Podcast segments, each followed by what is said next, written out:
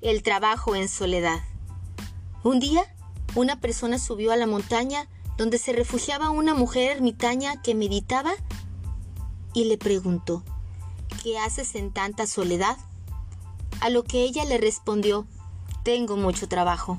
¿Y cómo puedes tener tanto trabajo? No veo nada que hacer por aquí. Tengo que entrenar a dos halcones y a dos águilas, tranquilizar a dos conejos, disciplinar a una serpiente, motivar a un burro y domar a un león.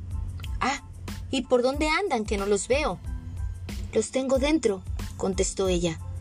Los halcones se lanzan sobre todo lo que se me presenta, bueno o malo. Tengo que entrenarlos a que se lancen sobre cosas buenas. Son mis ojos. Las dos águilas con sus garras hieren y destrozan. Tengo que enseñarles a que no hagan daño. Son mis manos. Los conejos quieren ir a donde ellos quieren, no enfrentar situaciones difíciles. Tengo que enseñarles a estar tranquilos, aunque haya sufrimiento o tropiezo. Son mis pies. El burro siempre está cansado, es obstinado, no quiere llevar su carga. Muchas veces se echa y no se quiere levantar. Es mi cuerpo. La más difícil de domar es la serpiente. Aunque está encerrada en una fuerte jaula, ella siempre está lista para morder, envenenar a cualquier persona que esté cerca. Tengo que disciplinarla. Es mi lengua. También tengo un león. Ah, y muy orgulloso, vanidoso, se cree ser el rey. Tengo que domarlo es mi ego.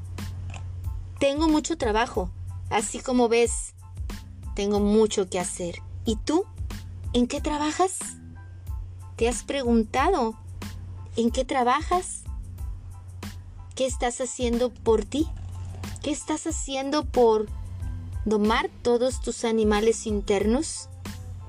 Recuerda, recuerda que el trabajo interno es el más importante, el más difícil pero que cuando lo logras, llegas a despertar en conciencia y rescatarte y encontrarte para ser una mejor persona.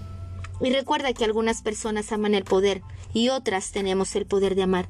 Sígueme en mis redes sociales como Lidia Sandoval y en mi página web www.cancunlife.mx y en Spotify como Mi Alma Tiene Prisa y en Radio Abierta QFM 104.3.